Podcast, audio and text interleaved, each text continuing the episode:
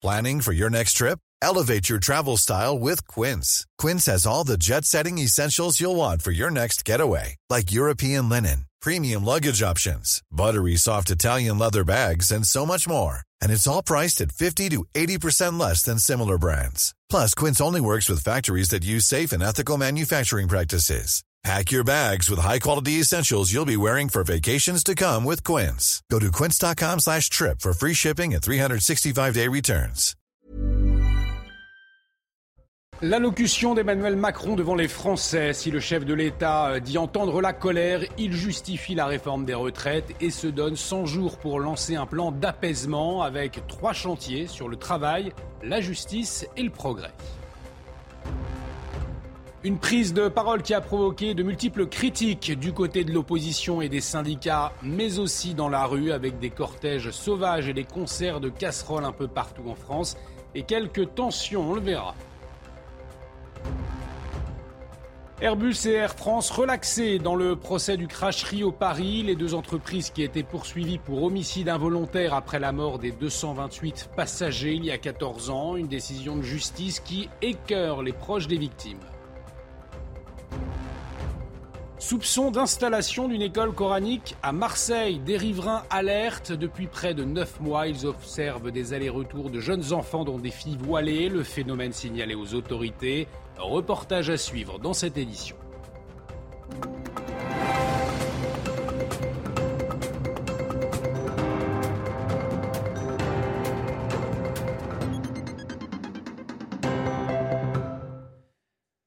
Bienvenue sur CNews, très heureux de vous retrouver dans l'édition de la nuit et à la une de l'actualité, l'allocution d'Emmanuel Macron ce lundi soir, un discours de près de 14 minutes pour faire le constat de ces trois derniers mois de crise et justifier la réforme des retraites, mais surtout pour afficher sa volonté de passer à autre chose en annonçant son cap pour les mois à venir. Retour sur cette prise de parole avec Elodie Huchard. Au début de son allocution, le chef de l'État a d'abord justifié cette réforme des retraites, expliquant qu'elle était nécessaire, qu'on ne pouvait pas ni baisser les pensions, ni ne rien faire. En revanche, cette réforme est-il acceptée?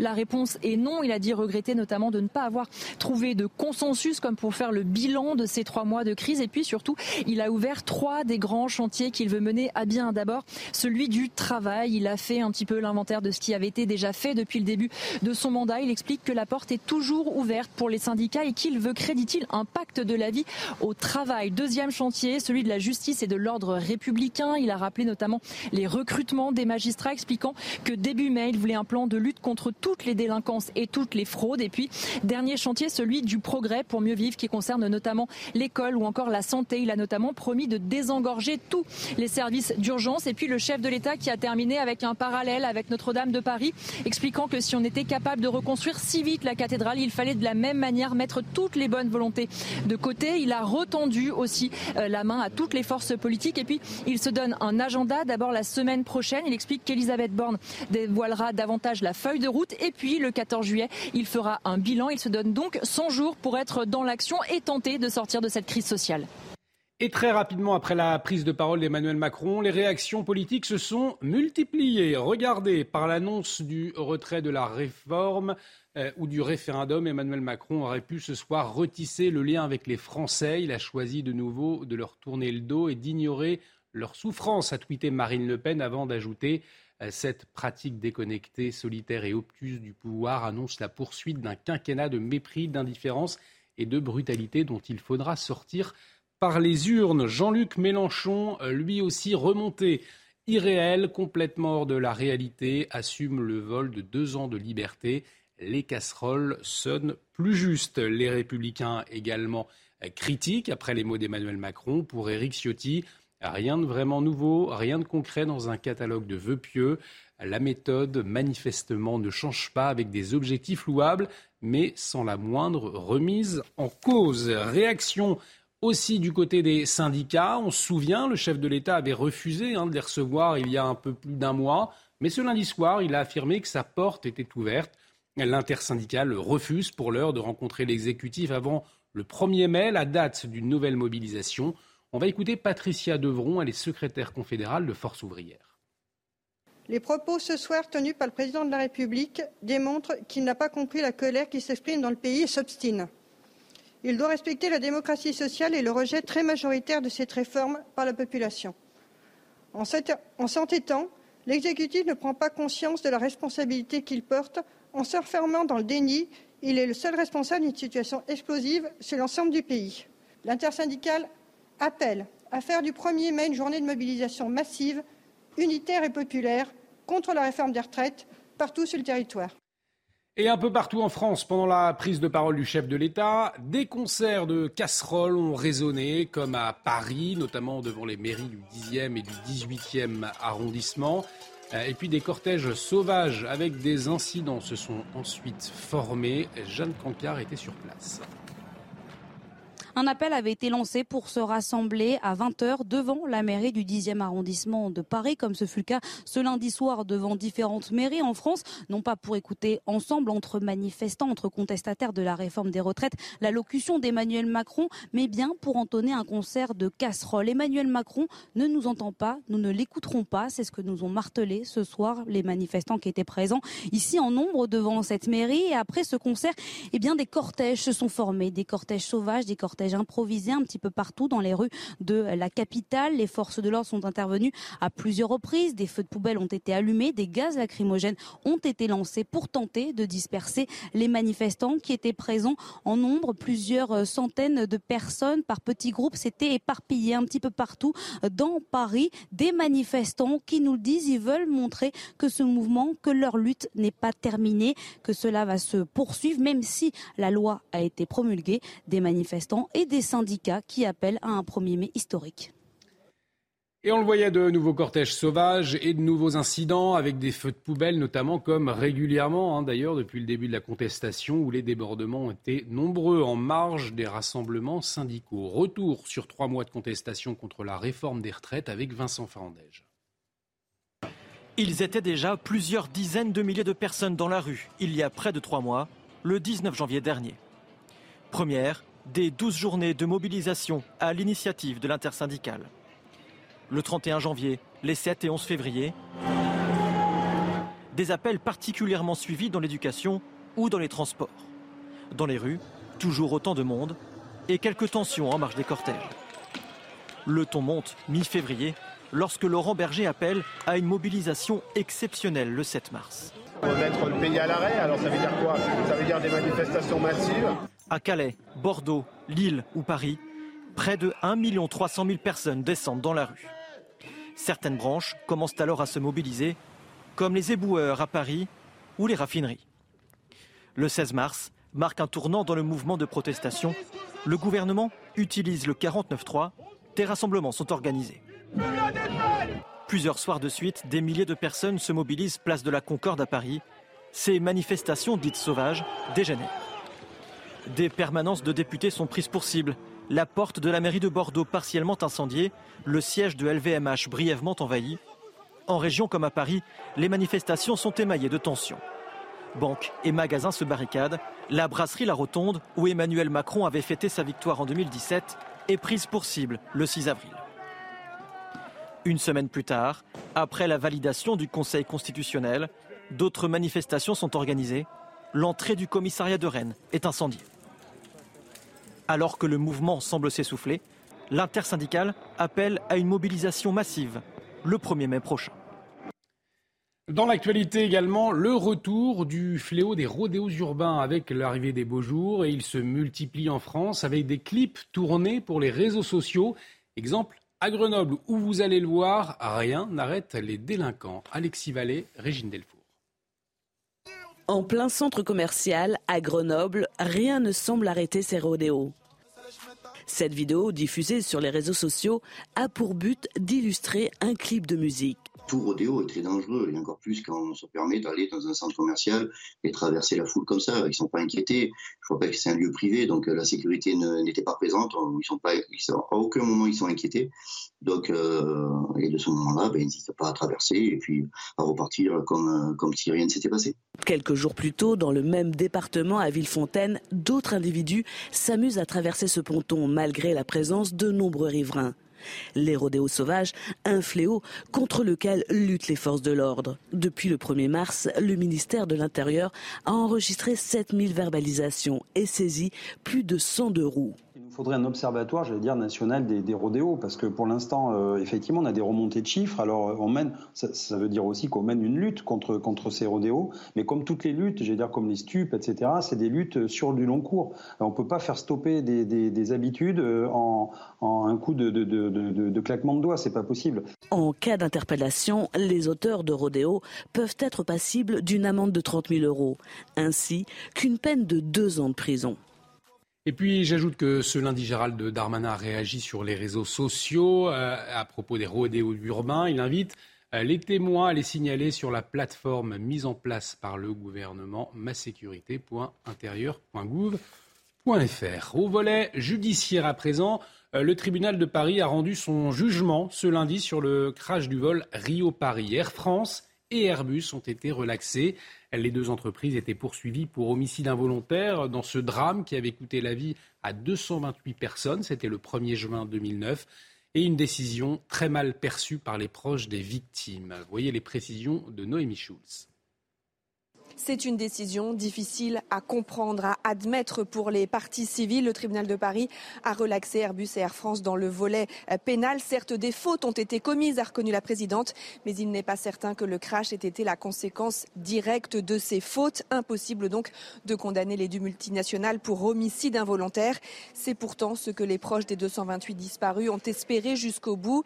À la sortie de l'audience, certains laissent éclater leur colère et leur désespoir. Moi, j'ai un sentiment d'injustice. Je, trouve la loi mal faite. Je suis très, je suis émotionnée, je suis écœurée parce qu'il n'y a pas de justice dans ce pays. Je vois qu'il y a des morts et puis malheureusement, ben, ils seront morts pour toujours parce que personne, même la justice, n'est pas venu leur rendre leur justice. 228 morts. Je suis mais malade. Malade à un point vous ne pouvez pas savoir. En revanche, le tribunal a reconnu la responsabilité civile euh, d'Airbus et Air France. Responsables mais pas coupables, les deux multinationales seront condamnées à indemniser les victimes. Sauf un appel du parquet général, le marathon judiciaire s'arrête donc là, presque 14 ans après le crash. À Marseille, les riverains d'un quartier euh, soupçonnent l'installation clandestine d'une école coranique. Depuis maintenant neuf mois, ils assistent à un, va-et-vient euh, de jeunes enfants avec de nombreuses fillettes, toutes voilées. Voyez ce reportage sur place signé Stéphanie Rouquier. Depuis neuf mois, les habitants de cette résidence marseillaise constatent une activité inhabituelle dans cet abri de bois monté dans le jardin d'un locataire. Il y, a, des petits qui vont. Les, les, mamans et les mamans et tout, ils les amènent. C'est illégal, c'est vrai, c'est illégal. Ses voisins craignent qu'une école coranique clandestine ait été créée. Tous les week-ends et les vacances scolaires, une trentaine d'enfants fréquentent le site. À 100 mètres de là, il y a tout juste un an, un établissement musulman hors contrat avait été fermé par arrêté préfectoral, accusé de favoriser le repli communautaire. Cette résidente a alerté les autorités. Cette euh, cabane de prière est apparue, euh, je ne sais pas, très rapidement après la fermeture de l'école coranique primaire. Là. Personnellement, moi, j'ai vraiment compris que les gens cherchaient un endroit pour euh, que les enfants puissent être enseignés. J'entends devant chez moi la prière sans cesse. Donc ça devient vraiment plus possible. Selon nos informations, un imam sous-louerait cet abri de bois pour 200 euros par mois. Les locataires ont averti le gestionnaire de la résidence. Nous l'avons également contacté, mais il a refusé de nous répondre. Direction les Pyrénées-Orientales où l'incendie qui a parcouru près de 1000 hectares a été maîtrisé. Le feu qui s'était déclaré entre les deux communes de Cerbère et de Bagnoul-sur-Mer a mobilisé des centaines de pompiers venus de toute la région. Gérald Darmanin qui s'est rendu sur place ce lundi matin. Marine Sabourin. C'est l'incendie le plus important enregistré depuis le début de l'année. Les 500 sapeurs-pompiers mobilisés hier poursuivent encore le traitement des lisières et restent vigilants quant à de possibles reprises de feu. Au total, 6 avions bombardiers d'eau, dont 4 Canadair et 2 Dash, ont été déployés ce dimanche. Gérald Darmanin a félicité les équipes sur place. Euh, je pense qu'ils démontrent encore aujourd'hui leur efficacité, pas un mort, euh, pas un blessé grave euh, chez les pompiers, pas de maison détruite. Hein. Hier, Le combat des sapeurs-pompiers, ça a été de lutter pour que les maisons, les biens ne soient pas détruits mais ce sont des catastrophes écologiques. Et lorsqu'il y aura plusieurs feux en même temps sur le territoire national, c'est ça la difficulté, hein, lorsque nous en aurons euh, dans le sud de la France, dans le sud-ouest de la France et dans le nord de la France, euh, il faudra évidemment que nous soyons euh, au rendez-vous. La semaine dernière, Gérald Darmanin a annoncé un plan de 180 millions d'euros pour lutter contre les incendies après l'été dévastateur de 2022. 47 avions et hélicoptères sont dorénavant mobilisés sur tout le territoire, contre 38 l'année dernière. À Cerbère, les 300 habitants évacués regagnent peu à peu leur domicile mais restent inquiets. Les Pyrénées-Orientales sont particulièrement touchées par l'absence de précipitations. La reconstitution des stocks d'eau en hiver n'a pas eu lieu et le niveau des nappes continue de se détériorer. Une situation sans précédent dans la région. Cette préoccupation qui nous concerne tous à présent, l'inflation, et vous êtes nombreux à faire une croix sur certains produits. C'est en tout cas ce que révèle une étude publiée ce lundi par Circana. C'est un cabinet de conseil spécialisé dans la consommation.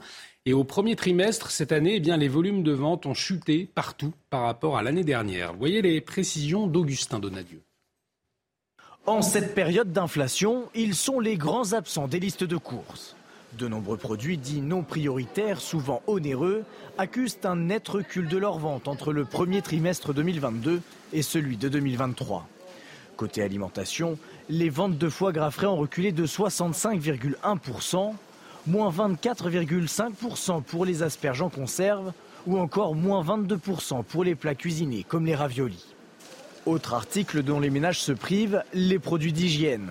Moins 24,4% de ventes pour les gants de ménage, moins 16,6% pour les produits WC, moins 13,8% pour les savons de toilette. Si les enseignes notent une baisse des volumes de vente de 5% en moyenne, les produits premier prix, eux, ont la cote, plus 10% de ventes par rapport à l'année dernière. Le premier décollage de la plus grande fusée du monde, Starship, reporté. Elle devait être lancée ce lundi, mais un problème technique a stoppé le lancement. Des dates de repli sont possibles dans la semaine. Alors, quelle est cette fusée inventée par SpaceX, l'entreprise américaine d'Elon Musk Les explications avec Marine Sabourin. C'est la fusée la plus puissante du monde. Starship, 120 mètres de haut, soit l'équivalent d'un immeuble de 30 étages, est un lanceur multifonction. Conçue pour envoyer des satellites en orbite, cette fusée peut aussi transporter des astronautes et peut même servir de station-service de l'espace pour que les autres fusées puissent se ravitailler en carburant.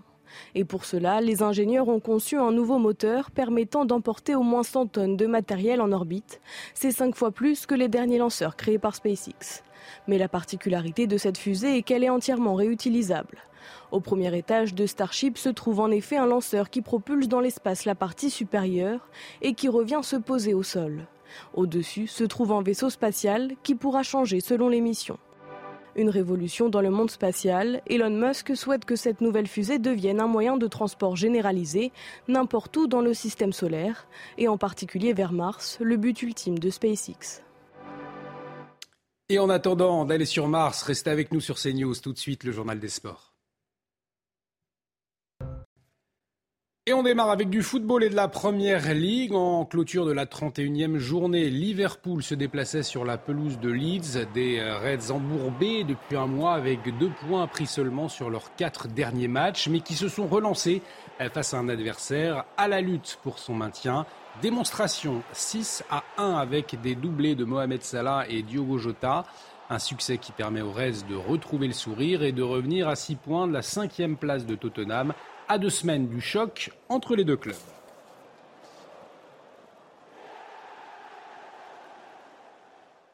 Et on reste outre-Manche. Ce mardi, un autre géant du foot anglais pourrait connaître la même sortie européenne que les Reds. À 21h sur Canal+, les Blues de Chelsea reçoivent le Real Madrid en quart de finale. Retour de la Ligue des Champions. Défait 2 à 0 à Santiago Bernabéu. Les Londoniens sont condamnés à l'exploit s'ils veulent renverser les tenants du titre. Et problème, la tendance n'est pas de leur côté. Voyez ces explications d'Étienne Coudray. Si le terme exploit est souvent galvaudé après une défaite au match aller, pour Chelsea, il semble prendre tout son sens. Car à l'heure actuelle, les Blues sont clairement dans le rouge. Sur leurs six derniers matchs, toutes compétitions confondues, ils restent sur quatre défaites et deux nuls. Parmi ces six rencontres, quatre ont été jouées à Stamford Bridge. Remonter deux buts au Real Madrid s'annonce alors extrêmement compliqué.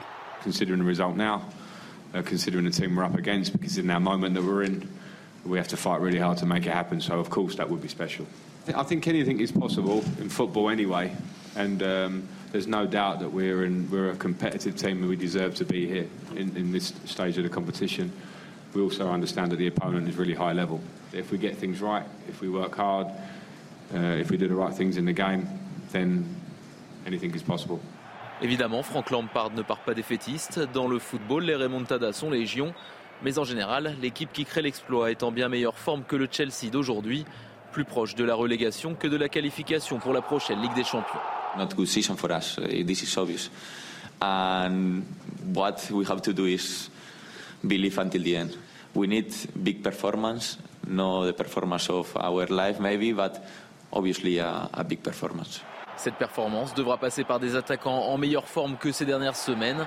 Lors de leurs cinq derniers matchs, les Blues n'ont inscrit qu'un but. Pour voir le dernier carré, ils devront en mettre au moins deux de plus que le Real. Il n'est donc pas exagéré de dire que Chelsea doit réaliser un exploit. Et à suivre à 21h sur Canal+. C'est un mot de tennis pour terminer. Une victoire de prestige pour Lucas Van Hache, opposé à Stan Wawrinka au, au premier tour du tournoi de Benja Luka en Bosnie. Le Français de 18 ans a renversé le triple lauréat en Grand Chelem, mené un 7 à 0, puis 3-1 dans la manche décisive. Van Hache a finalement fait craquer le vétéran suisse, 1-6, 7-6, 6-4. Un deuxième succès sur le circuit principal pour lui, surtout une victoire qui lui ouvre les portes d'un immense défi puisqu'il rencontrera mercredi au deuxième tour le numéro 1 mondial, Novak Djokovic. Emmanuel Macron se donne 100 jours pour lancer un plan d'apaisement et d'action lors de son allocution aux Français ce lundi soir. Une prise de parole qui a provoqué la colère de la rue avec des cortèges, des concerts de casseroles et quelques tensions. Restez avec nous sur CNews, on en parle tout de suite. Retrouvez tous nos programmes et plus sur cnews.fr.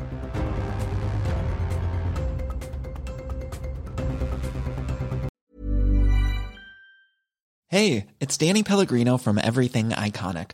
Ready to upgrade your style game without blowing your budget? Check out Quince. They've got all the good stuff shirts and polos, activewear, and fine leather goods, all at 50 to 80% less than other high end brands. And the best part? They're all about safe, ethical, and responsible manufacturing. Get that luxury vibe without the luxury price tag. Hit up quince.com slash upgrade for free shipping and 365 day returns on your next order. That's quince.com slash upgrade.